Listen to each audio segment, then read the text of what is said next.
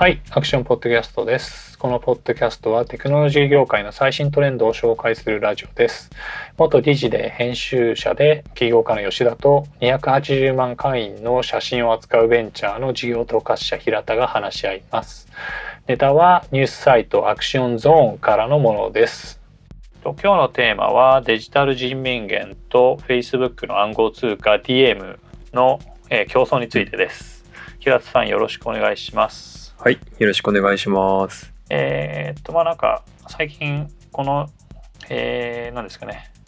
中央銀行デジタル通貨うん、に関する、えーニュースがたくさん出ていまして、まあ、あと Facebook 側もまあまあニュースが出ていったので、うん。まあ、それの、まあ、キャッチアップというような内容にしようかなと思ってるんですけども、はい、えー、とその JD.com っていう中国で2番目に大きい、えー e コマース業者がありまして、えー、とそこが、えー、蘇州ですね。ちょっと読み日本語読みで蘇州市うん、上海の近くの、まあ、まあまあ人口規模がある市で、えーはい。デジタル人民元の試験を行うのですがそれに参加すると。で市民にはそのアンパオかな？あのまあお年玉的なご祝儀的なものがあるんですけどそれを配るはい、というような試験で、えーエアドロップ的な。あそうですね。それこそ、へー。はい。しえーその10月に行われた深セン市でのテストはエアドロップ的に、はい、お金をパッと配ってそれがデジタル人民元でできたというはあ。なるほど。感じだったんですけども、まあ、でもこういうイこれンセンティブがあるといいですよね。なんだろう、飛びつきやすいというか、乗り換えようという気が起こりやすそう。そうですね。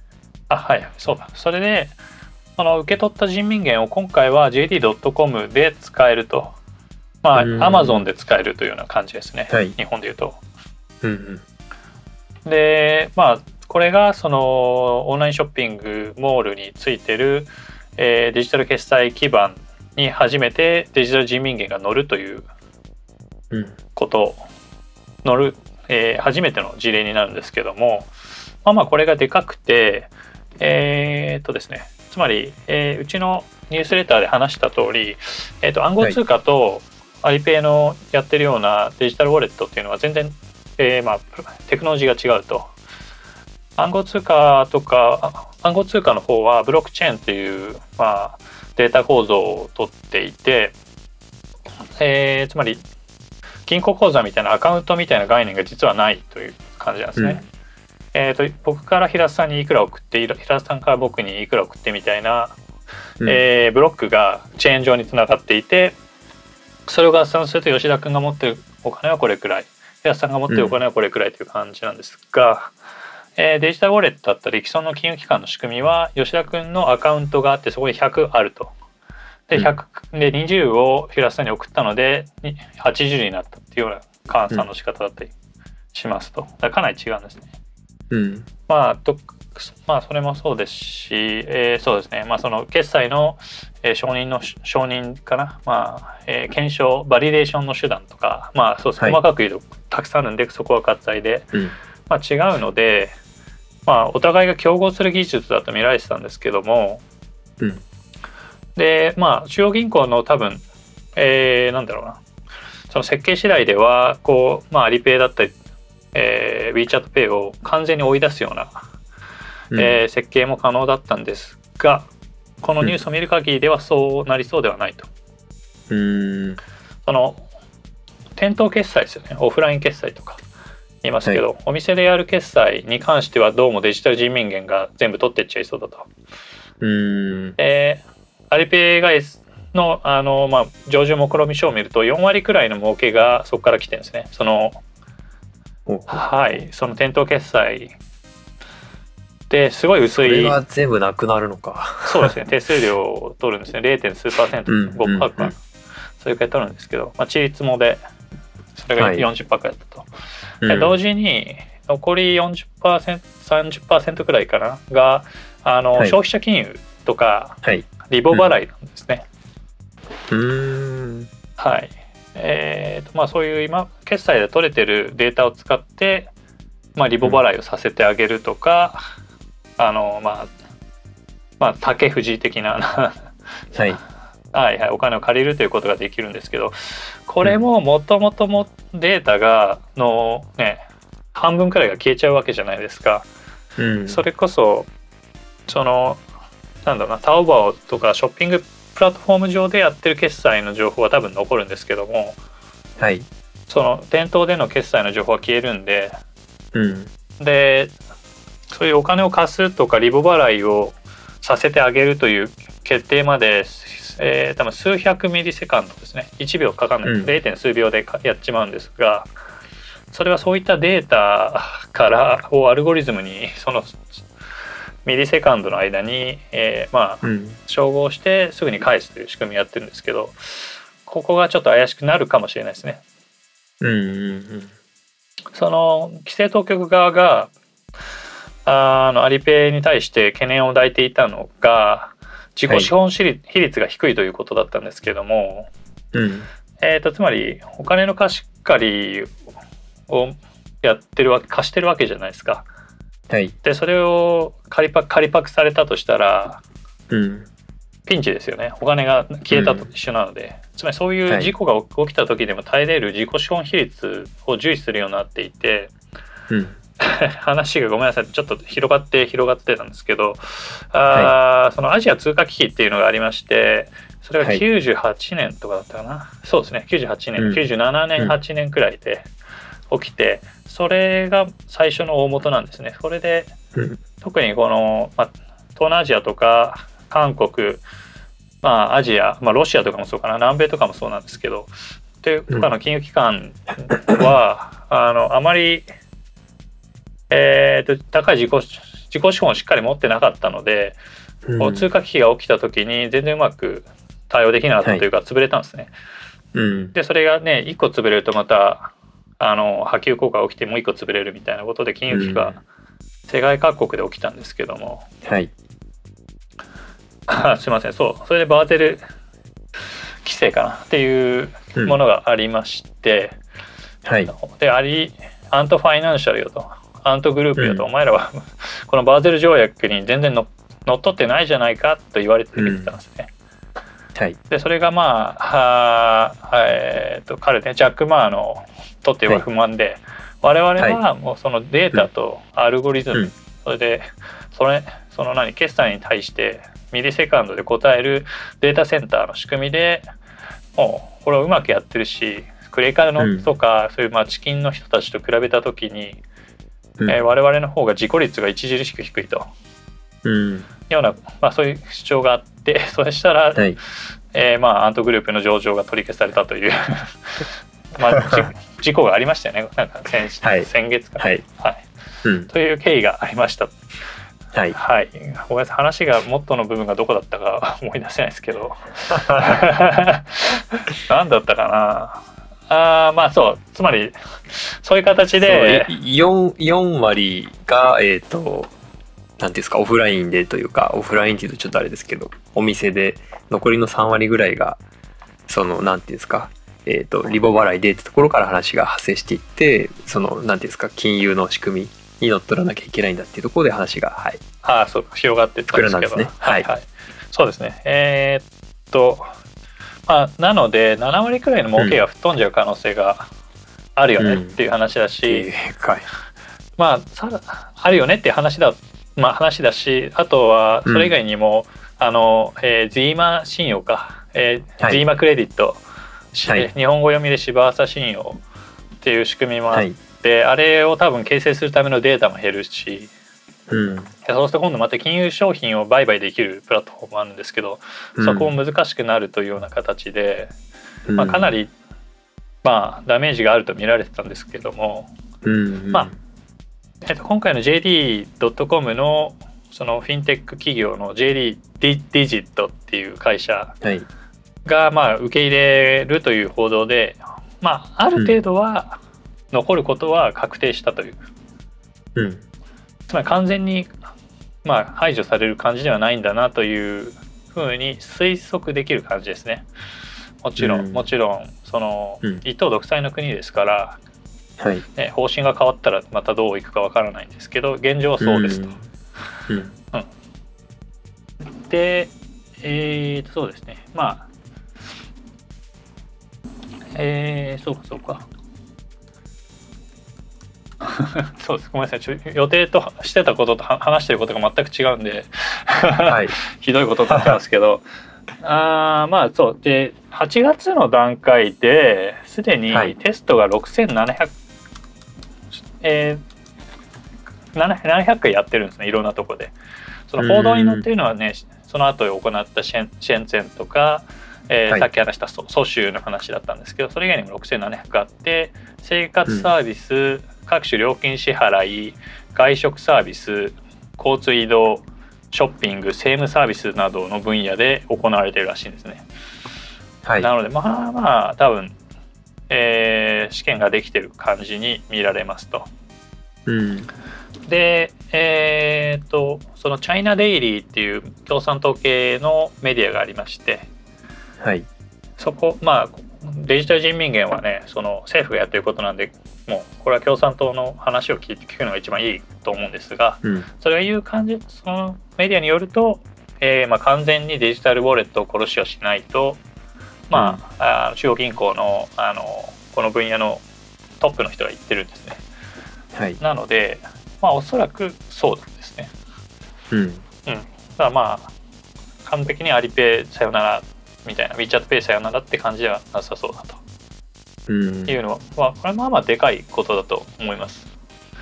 なんかでも、うーん、最終的にはなくなるんじゃないかなと僕は思ってるんですけど、なんだろう、これ生かしておく意味が中国としてあまりななさそうな気はするし、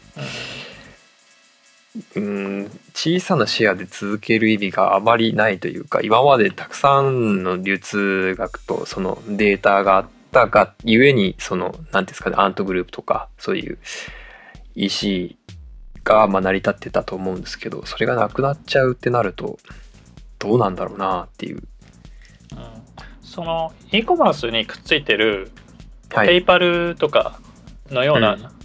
えーストライプのような仕組みは生き残り続けるっぽいんですね。でここもまあまあでかいじゃないですか。でかなりでかいんですよ、この決済で。うんうんうんうん。で、まあ、クレジットカードあ中国の場合はかなり食ってしまっているので、まあ、ここだけでも全然ビジネスとして悪くないっていうのはあると思います。うーんなるほど。でそう QR コードをつけたのはそこからあの店頭決済まで広がっていくためだったんですけどうん。そう広がっていった部分を今押し返されてきたという感じなので、まあそうなんですねで多分ねあのここは多分アリペイとかに移管してた方が技術的に楽なんだと思いますね。うんなるほど。はい。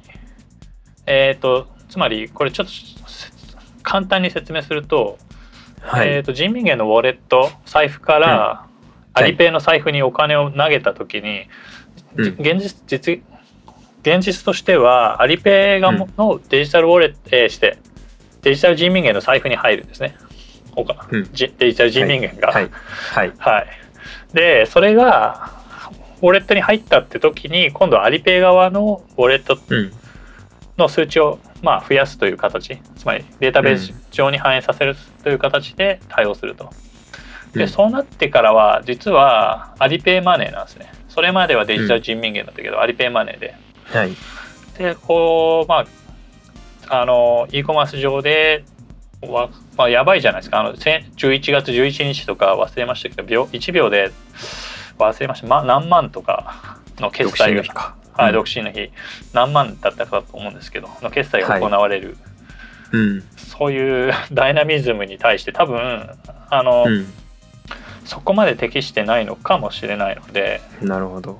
そこはじゃあともう任せるよってした方がいいんだと思うんですね。おそらく、仮にじゃあそれがその中央人民元デジタル人民元が対応できるとしたらそれは中国政府はやりたいんですかね？あでもまあわかんないです。やりかもしれないですね。滅ぼしにかかる可能性はあるかもしれないですけど。うーん現状はまあそうそういう話をして前のその吉田さんとこう繰り返してやっていたそういうこうなんですかね。デジタル人民元の話からこう遂行するとなんて言うんですかね。こうなんだろう。お金の流れとかどういうものを買ってるかとかまでなんかこう把握したいのかなっていう雰囲気をその中国に感じる感じていたのでであれば今は技術的にちょっとまあ難しいから速度的な、もので解決できないからそこはじゃあまあ任せておくけどっていう感じなのかなって僕は考えたんですけど。まあ多分そうだと思いますね。ううんん。はい。そのアリペイの仕組みを見てもそうなんですけど一つのトランザクションの情報を3つのデータセンターに投げて、3つのデータベースで、えー本当に同じ状態で持ってくるんですね。うん。でそでまあつまりそういうなんですかねそれでどっかでデータ欠損が起きたりとかどっかでインシデントが起きてもあのその3つのデータベースがその専用回線でつながっていてうん。コミュニケーションしているので一瞬でそれが解消されるみたいなことによって決済の確実さと同時にさらにそれで速さも保ってるみたいなうん。スーパーマンみたいな仕組みなんですけど、うん。うーん。でおそらく仮なかなか多分それを全国展開をデジタル人民元でやるって考えた時に、うん。多分かなり難しさはあると思うのでうん。だからその一部の部分をそう切り離しておいてはい。っていうのは全然あるありそううんですと。はい。な感じなんですけども。ではい。さらに新しいニュースがあってその香港で、えークロスボーダー決済の試験をやっているっていう、うん。まあ、ニュースも出てきたと。はいで香港は2018年にファースターペイメントシステム、FPS っていう、はい。えー決済システムを導入していてはい。それがまあそれはそのそれまでの銀行間送金がなんか、うん。まあ手数料がかかってで、はい。送金完了までに最大2日間の待ち時間が必要だったみたいな感じだったんですね。うん。まあ言っちゃうとちょっと一昔前の日本というか、まあ、今の日本みたいな、多分まあ古いメインフレームでできたようなマシンがあってみたいな、そういう古い世界観でやってたんですけども、そこをかなりあ、まあ、現代化したわけですね。つまりはい。はいはい。もうその24時間受け付けてるしうん。そのそうですね。送金をリクエストしたら瞬時に実行されるというような現代的なシステムに変わったんですけど、うん。えっ、とまあ多分これをさらにデジタル人民元で、まあ、うん。あのテイクオーバーしていく考えなんだと見ています。こういうところはでもねいいですよね。僕も普通にあの海外に送金するのに SWIFT とか使ったことありますけどやっぱ手数料すごい高いですし少額を送るのにはまあまず向いてない。しうん。あと手続きがめんどくさい。わざわざ銀行に行ってとか。はい、そうですね。はい。本当そうです。そうですね。そのはい、その銀行がその SWIFT をで送るときになんか無駄に両替とかも行ったりして両替フィーまで取るケースとかはい。が あるんですけど、はい。はい。はい。とか謎の、うん。謎のなんか、はい、いろんな金融機関が絡んできてなんか8社くらい通って送られるみたいなこともあるんですけどペそうですね。イパルもでも結局あれなんですよね。なんか変なレート持ってんですよねなんかで。あー簡単に送れるんですけどペイパルも。まあはいはい。ペイパルもなんか内部でい普段のその動いてる為替のレートとは違う独自のなんかレートを持っててうん。ちょっと話脱線しちゃってすいません。あいやいや。まあそうですね。だからまあ既存金融機関はククソだと。そうですね。はい。本当に。何なんでそのレートはっていう。そうですね、はい。まあクレクレカは一緒ですよね。ペイまあ多分それうん。ペイパル社がやってるというよりは、ペイパルはクレカにそこら辺委託してるのでクレカ会社がはい。まあごっそりそういうことをやっていてペイパルが少し載せてるんだと思うんですけど、うんえーはい。なそうそう。まあそうちょそうですね。ちょっと SWIFT の話が出てきて、はい。まあそう出てきたんですけど、えーまあうん。そうなんですよね。この動きはそのデジタル人民元を国際決済通貨として使おうという、まあ、中国の目論みが出ている感じですね。うん。えーっとそのまあうん。現現状は国際通貨国際決済通貨はほぼドルであと EU がちょっとという感じなんですけど、はい。えーっとねこの今言ったよう、えー今言ったようなというかこの数秒で決済が終わるみたいな便利なうん。こととか、まああるいは SWIFT が持ってるような不効率性ですよね、えーまあうん。はい、仲介業者にごっそり取られるというようなことがないのならば、まあ、これに乗り換えるってことはすごいメイクセンスすると、ねうん。ドルで送金して 金,、はい。金をむしられるよりはということなんですね。うん。まあ、この、はい、いろんな決済がドルで行われているということは間違いなくドル派遣の、うん。えー重要な一角であり、まあ、つまりアメリカはいくらお金を吸ってもその金で海外からいろんなものを輸入できる。貿易赤字が痛くないとかまあそういう広い話になってきて、はい、うん。まあそうなんですよね。だからそれがまあアメリカの繁栄を支えてきたんですけども、まあ、中国はかなり挑戦する気があるし、まあ、そもそもデジタル人民元自体がそこへの挑戦のまあ一つとして出てきた感じもあるので、うん、まあ、これもやっぱすごいでかい動きだと思いますね。なんか、うん、そのアフリカとかスリランカとか、まあ、一部の国っていうのはかなり中国のお金に依存しているので。はい、東南アジアの一部の国もそうですけどそういう国は、うん、まあで中国との取引がねあるとすれば別にドルじゃなくて人民元の方が嬉しいという話になるので、うん。まあ、より世界中人民元が流通するようになりうると思います。うんうん、これすごいでかいかなという感じですかね。うん、はい。えー、あともう一個だけニュースを紹介すると、まあ、こうこの暗号通貨の動きがわかると思うんですがそのドイツの、はい、えーと、シュルツ財務省っていう人が、えーと、ちょうどこれ収録してるのが8日ですけどこの8日の今、はい、え？うん、うん、そうだ8日に今日。今日ですね。はい、はい、えっ、ー、とその G7 っていう会議をやりましてで Facebook の暗号通貨の DM について、うん、羊の皮をかぶった狼はまだ狼だと語ったらしいんですね。まあつまり羊はい。まあ、はい、やつら狼だけどそうじゃないふりをしているっていうことで、はい、えー、通貨の独占が国家の手に残るよう可能な限りのことをしなければならないっていうふうに発言したと、うん、いうことでまあその Facebook のえっ、ー、ともともとリブラって名前だったけど最近、はい、リゲームになったんですが。なんで変わったんですかねこれ名前。うん。分かんないですね。なんで急にまた出してきたんだろうなって不思議にこうニュースを見てたんですけどうん。まあなんかそのスイス当局に対してえーと、そのドルを準備金としたステーブルコインですね。これは、はい、そのはい。えー、法定通貨を準備金として、えー、うん、持つボラティリティの低い暗号通貨をステーブルコインと呼びますけども、うんまあ、それを作っている、まあ、申請してるっぽいんですね。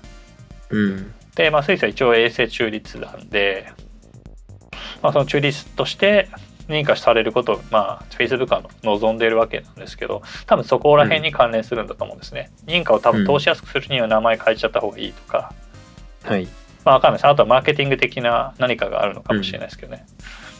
うん、まあはい。えー、それでそうですね。その Facebook は、えー、今年の春に、えーと、2.0のホワイトペーパーを出していてそのホワイトペーパーだと、はい、まあ、これは多分その当時くらいに撮ったあのポッドキャストでも話してますけども、うん、まあ、それまではドルとかポンドとかユーロとかをバスケットにしてそれを準備金としたステーブルコインを考えてたんですけど、えー、規制当局の攻撃にぶつかったためにえー、ドルのステーブルコインとかユーロのステーブルコインとか、うん、でステーブルコインでバスケットを作ると。でそのステーブルコインのバスケットを準備金として、えー、リブラコインがあるという、えー、非常にちょっと、まあ、複雑さを増した仕組みに変えてきたんですね。うん、で7月に、えー、出したいと Facebook が考えているドル準備金ステーブルコインは、はい、そのバスケットのうちの一つなんですね。うん、これがうまくいったら他も出してってついに出しちゃうぜっていううんなるほど。本ちゃんを出してややるぜという考えなんですね。なるほど。でここからも完全に私の想像ですけども、はい、まあやはりここもアフリカら辺だと思うんですね。アフリカは WhatsApp とか Facebook の利用率高くて、うん、はい、まあ一日ねずっと何時間もそこそれを使ってる人がたくさんいるんで、うん、そこにあの TM ベースの決済を載せてくるというのはあるかなと思います。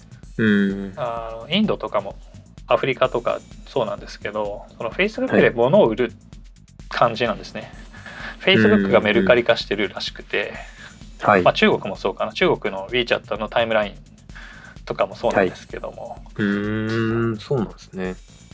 そうですね。そうするとねじゃあ決済が必要じゃないですか。でクレカなんてない世界ですから、うん。うん。これここは暗号通貨 DM で行こうっていう可能性は全然あるかなっていううん。感じだしまあアフリカは独裁の国とか まあなんかなんていうかな権威主義的な政治体制の国が多いので、うんそこのトップが、ね、DM 気に入っちゃえばまあ付け入る隙はあるよなといううん。ところですね。